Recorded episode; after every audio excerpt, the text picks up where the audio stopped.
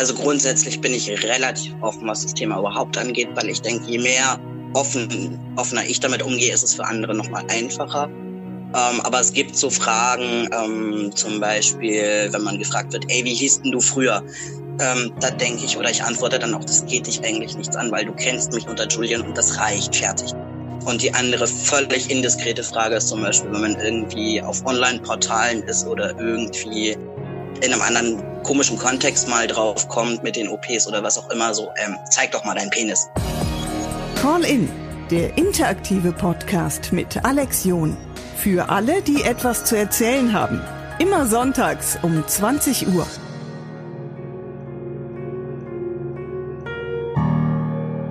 Und damit ganz herzlich willkommen zu Call in Deutschlands interaktiver Podcast. Ich bin Alex John. Schön, dass du dabei bist. Heute Abend sprechen wir mit Julian. Julian ist als Frau geboren worden, also biologisch eine Frau und hat dann aber irgendwann gemerkt, das geht so nicht. Das ist nicht meine Welt. Äh, ich will keine Frau bleiben, ich möchte gerne ein Mann sein und hat deswegen eine geschlechtsangleichende Operation machen lassen. Ich glaube, es waren sogar mehrere. Welche Dinge hat er erlebt? Wie ging sein Umfeld damit um? Das alles wollen wir ihn fragen. Heute Abend bei Colin Julian. Guten Abend. Hi Alex. Wann hast du das gemerkt? Wann hast du gesagt, das geht so nicht? Um, das war schon relativ früh. Um, also ich würde für mich so eingrenzen zwischen fünf und sechs Jahren. Woran merkt man das? Wie, wie, wie macht man das fest? Ähm, also ich kann das, kann das jetzt nur für mich sagen. Also bei mir war es eindeutig so, dass ich ähm, ähm, irgendwie immer schon gemerkt habe, irgendwie, wenn ich mich halt angeguckt habe oder so, dass das irgendwie vom Gefühl her nicht passend war. Und ich habe meinen Bruder ja auch früher nackt gesehen und habe gesagt, ich will genau das, was er auch hat. Okay. Hast du dann auch so die typischen Dinge, also als Mädchen äh, mit Jungs gespielt, mit Autos gespielt, dich für Bagger interessiert? War das auch so von der Denke her? Oder war es nur um, das ähm, Körperliche? Nee, also es war auch so, ähm, dass ich ähm, also mit Puppen oder so gar nichts anfangen konnte. Also ich habe die tatsächlich alle gekillt, okay. wenn ich mal eine gekriegt habe. Ähm, also es war schon eher Bauklötze, Autos, draußen im Wald spielen und solche Sachen. Fußball natürlich, klar. Ja, aber damals warst du natürlich noch sehr jung und konntest jetzt nicht sagen, ich äh, will dagegen was unternehmen. Ähm, äh, du musstest ja dann nee. die ganze Zeit quasi äh, weiter damit leben, mit diesem falschen Körper für dich. Ähm, ja, also zudem ich auch irgendwie auch sowieso kein, kein, keine, keine Worte dafür hatte. Ich wusste gar nicht, was, was ist das jetzt eigentlich? Und ähm, ich konnte auch mit meinen Eltern irgendwie auch nicht drüber reden, weil für die war das einfach nur krank, ja. Also für die stimmte das halt nicht, das war einfach nur Spinnerei und ähm, ja. Hat sich das heute geändert? Ähm, also ich sag mal so, also ähm, Akzeptanz definitiv ist da. Ich kriege auch Unterstützung, jede Menge, die ich haben kann und brauche. Aber es ist, also es hat seit dem Outing 2015 sehr lange gebraucht, vor allen Dingen bei meiner Mutter ähm, bis der neue Name drin war, hat es echt lang gedauert. Und was jetzt immer noch ab und an mal passiert, dass die Pronomen immer noch verwechselt werden. Aber sonst ist eigentlich alles gut. Also Sie sprechen dich mit deinem neuen Namen aber an? Ja, ja, ja. Wie geht das dann vor sich? Also du sagtest, 2015 hast du äh, dich geoutet und dann konnte es ja, ja eigentlich losgehen.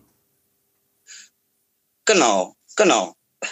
Wie läuft das? Ähm, ähm, also es ist halt irgendwie quasi, man outet sich halt irgendwie, ja gut, je nachdem, wie sich jeder zuerst outet. Also bei mir war es halt schon ähm, zuerst eher gute Freunde und ähm, war dann auch gar nicht mehr so überrascht, wo dann eher so eine Reaktion kam, ja, pff, klar, wussten wir eigentlich schon, ähm, wir wollten dich nur selber deinen Weg gehen lassen, ohne da irgendwie dich in irgendeine Richtung zu pressen. Und ähm, dann kam das halt so nach und nach Familie und ähm, im therapeutischen Setting und dann ging das eigentlich ziemlich zügig, dass ich dann halt ziemlich direkt beim Gericht halt meine Vornamens- und Personenstandsänderung beantragt habe und mir dann parallel einen Therapieplatz bei einem transerfahrenen Therapeuten gesucht habe und dann ging das so seinen Weg, ja. Vorher ähm, stelle ich mir das aber alles immer noch so ein bisschen schwierig vor. Welche Toiletten zum Beispiel hast du benutzt, wenn du mal weg warst irgendwo? Die Damen- oder die Herrentoilette? Also so mit Anfang der Pubertät habe ich eigentlich schon durch konsequent weg die, die Jungs-Toilette benutzt, ja. Mhm. Okay, haben die da nicht komisch geguckt? Mm, nö, also ich sag mal so, also ich sah auch nie typisch weiblich aus. Das mag ein Vorteil sein. Okay, das fiel also nicht ähm, auf. Nicht unbedingt. Also es hat jetzt eher jemand gemeckert, wenn ich bei der Damenschlange stand, tatsächlich. Und ähm, ich sag mal so, also auch normale biologische Männer gehen ja auch mal in die Kabine. Entweder wollen sie ungestört sein oder müssen eben auch mal das große Geschäft verrichten. Also warum sollte da jemand blöd gucken? Hm. Also das ist, das ist nö. Also das habe ich jetzt selber so nie erlebt. Also nö. Nö. Wie sehen denn jetzt diese einzelnen Schritte? Du hast mir geschrieben, das nennt man Transition oder Transition? Also man kann es, ähm, es kommt eigentlich vom englischen Transition, aber im Deutschen ist es ganz einfach Transition. Also das ist, das ist beides gleich. Was macht man denn dann da? da ich meine, es ist ja, lass uns ganz offen sprechen, äh, dir fehlte ein Penis ja, und der musste ja her. ja, also ähm, erstmal muss ich dazu sagen, es macht nicht jeder alle OPs, es machen manche nur einige OPs oder gar keine OPs, manche sind einfach mit der Hormontherapie völlig zufrieden.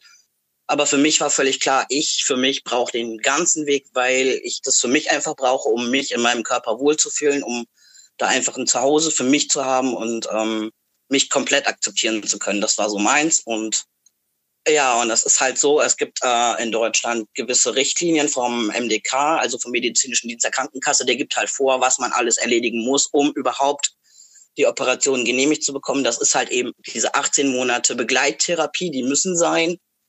Davon musst du mindestens dann eben sechs Monate auf Testosteron sein, wenn du dann die Kostenübernahme für die OPs einreichst. Genau.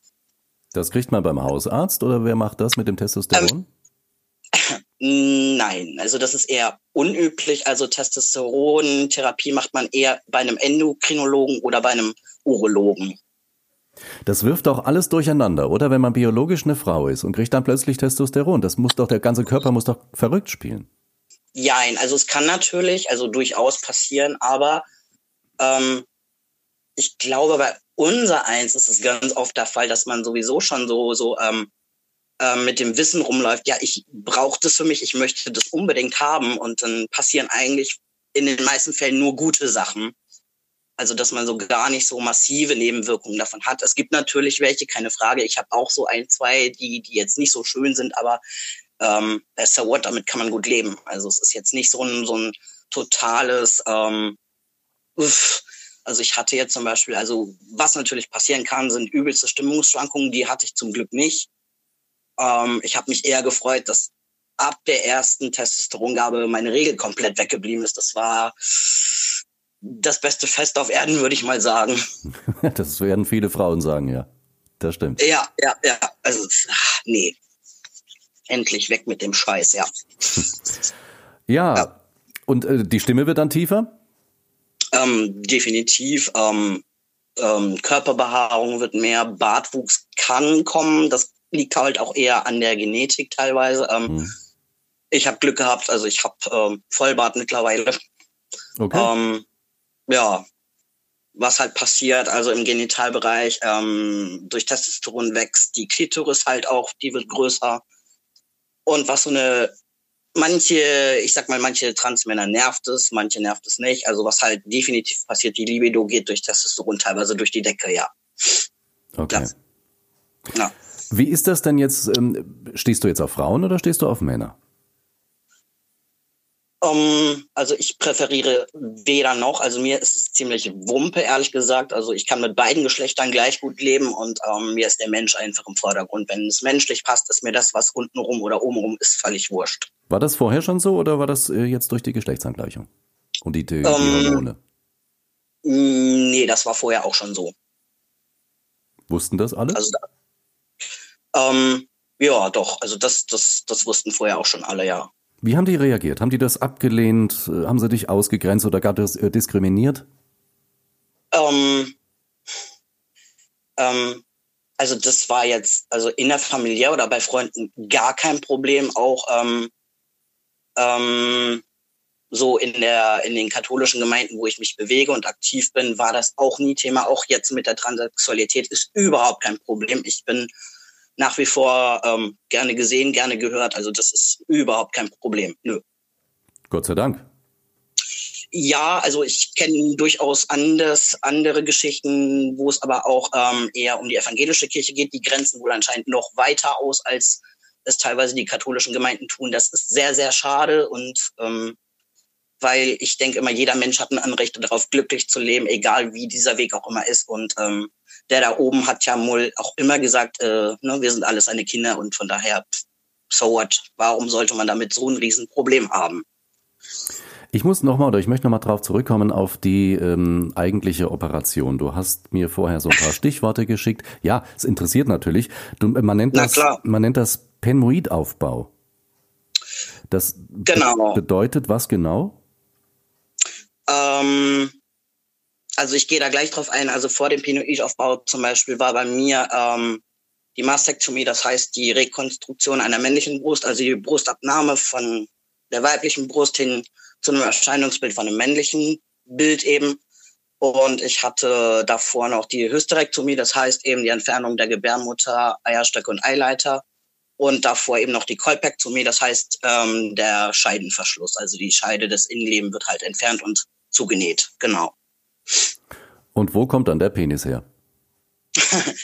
ähm, genau, also es gibt soweit ich weiß, in Deutschland zweigängige Verfahren. Das heißt, bei dem einen Verfahren wird die ähm, wird ein Hautlappen vom Unterarm genommen und es wird halt, ähm, ich sag immer so, das klingt immer so lustig, wenn man das sagt, aber man muss sich das bildlich vorstellen. Es wird gerollt wie ein Wrap mhm. und dann wird es halt unten angenäht.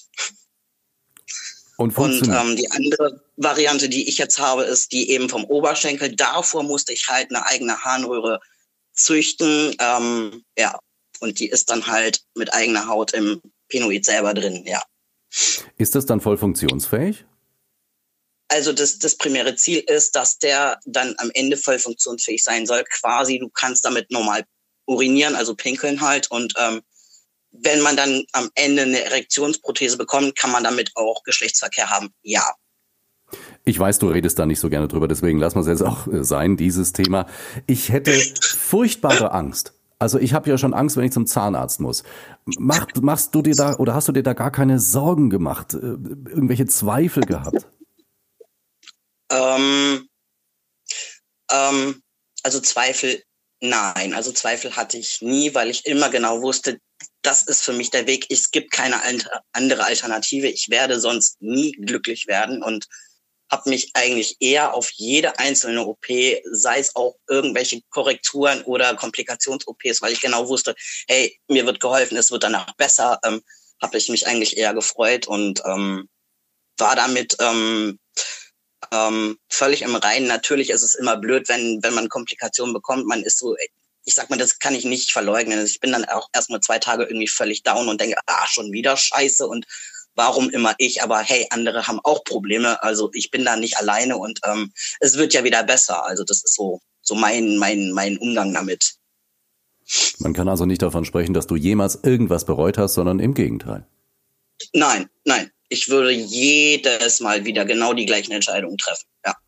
Was würdest du Menschen raten, die ähm, genauso denken und noch vor diesen, ja, vor diesen großen Eingriffen stehen? Ähm, rätst du denen irgendwas? Ähm, ja, durchaus. Also ich habe auch Kontakt zum, zu jüngeren ähm, Transmännern oder so. Ähm, ganz wichtig natürlich Therapie, ganz wichtig muss ja auch sein, ähm, sich konsequent mit den Sachen auseinandersetzen, sich die, die Ruhe und die Zeit nehmen, sich ähm, genau darüber zu informieren, sich genau sicher zu sein, was will ich eigentlich, was will ich nicht. Und wenn es dann wirklich an die OPs geht, sich auch wirklich mehrere Beratungsgespräche bei mehreren Operateuren zu machen, um einfach sicher abwägen zu können, was ist für mich genau das Richtige, wo fühle ich mich gut aufgehoben, wo, wo stimmt einfach alles und ähm, ja, hier möchte ich einfach ähm, behandelt werden, genau. Diese Beratungsgespräche, gerade die bei den äh, Psychologen, ähm, sind diese Psychologen offen? Ist die Gesellschaft mittlerweile offen für diese Themen? Ähm, das ist, ähm, ich glaube, das ist so ähm, immer noch ein ziemlich großes Problem, weil es gibt ähm, in Deutschland nicht genügend transerfahrene Therapeuten, die das, ähm, ich sag mal, in Anführungszeichen gerne behandeln oder was heißt behandeln wird's ja nicht, es wird ja einfach begleitet. Ähm, ähm, man kann natürlich auch immer probieren, in, in Wohnortnähe einen Therapeuten zu finden, der sich dazu bereit erklärt, der vielleicht nicht genügend Ahnung hat, was aber nicht unbedingt das Verkehrteste sein muss. Das kann auch wunderbar funktionieren, muss aber nicht. Also es ist halt ähm, echt schwierig, ja. Und es gibt halt auch nicht viele Operateure in Deutschland. Das ist halt einfach auch Fakt, ja. Du hast einen äh, Operateur aber gefunden und hast dich genau für den entschieden. Warum? Ähm, genau. Ich habe ähm, bei mir war das so, ich habe tatsächlich auch, was jetzt die Genitalangleichung untenrum passiert, nur ein Vorgespräch gemacht, weil ich mich da so sicher gefühlt habe und alles für mich stimmte. Da gab es für mich gar keine andere äh, Wunschvorstellung. Ich muss noch mal andere Operateure hören, weil ich glaube, das hätte mich wieder verunsichert. Also ich wollte das so haben, das war für mich alles stimmig und das war perfekt, so wie es ist. Und von daher, ja, genau. Wir hatten eben schon drüber gesprochen, dass du über gewisse Dinge nicht so gerne äh, sprichst und auch nicht so gerne Antworten drauf gibst. Wie ähm, gehst du damit um, wenn dir jemand unangenehme Fragen stellt und welche sind das? Also grundsätzlich bin ich relativ offen, was das Thema überhaupt angeht, weil ich denke, je mehr offen, offener ich damit umgehe, ist es für andere nochmal einfacher. Ähm, aber es gibt so Fragen, ähm, zum Beispiel, wenn man gefragt wird, ey, wie hieß denn du früher? Ähm, da denke ich oder ich antworte dann auch, das geht dich eigentlich nichts an, weil du kennst mich unter Julian und das reicht fertig. Du musst nicht wissen, wie ich früher aussah, wie ich früher gehießen habe. Das juckt eigentlich keinen. Ähm, das ist so ein bisschen, pff, was nutzt, was nutzt anderen das Wissen? Also es bringt nicht weiter. Also von daher pff, eigentlich völlig blödsinnig, das zu fragen. Mhm.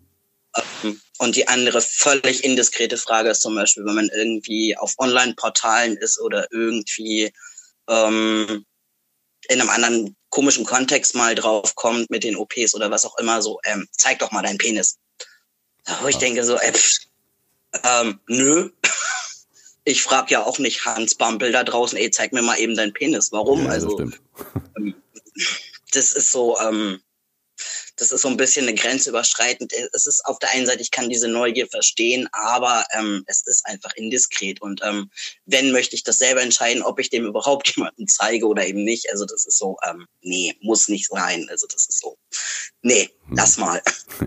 Du hast gerade die Online-Portale erwähnt. Du bist also durchaus auf der Suche nach einem Partner. Ähm, Jein, also es gibt durchaus ähm, Online-Portale auch für eher Richtung schwule Männer, also da bewege ich mich im Moment eher. Ähm, da geht's aber eher so mal um, eher so, ja, mal eben Dates halt für mhm. mal eben und es kann natürlich sein, dass, das, das darf man nie verneinen, dass sich daraus auch irgendwas Festeres entwickelt. Das will man ja gar nicht ausschließen, aber primär geht's eigentlich eher um mal eben so den schnellen Spaß oder so, ja.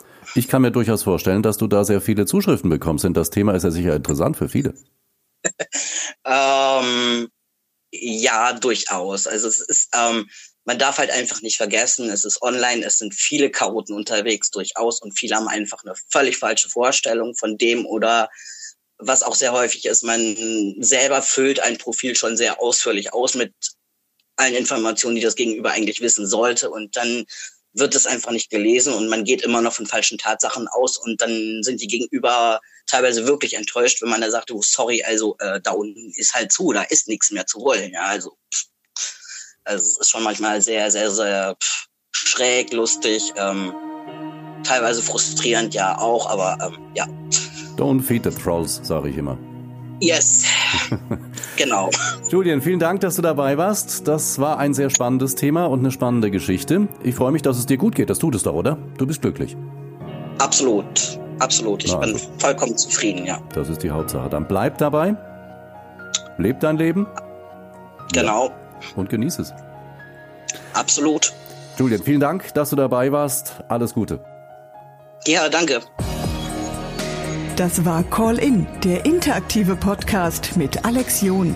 Wenn du auch eine Geschichte zu erzählen hast oder einfach nur reden willst, klicke auf call-in.net.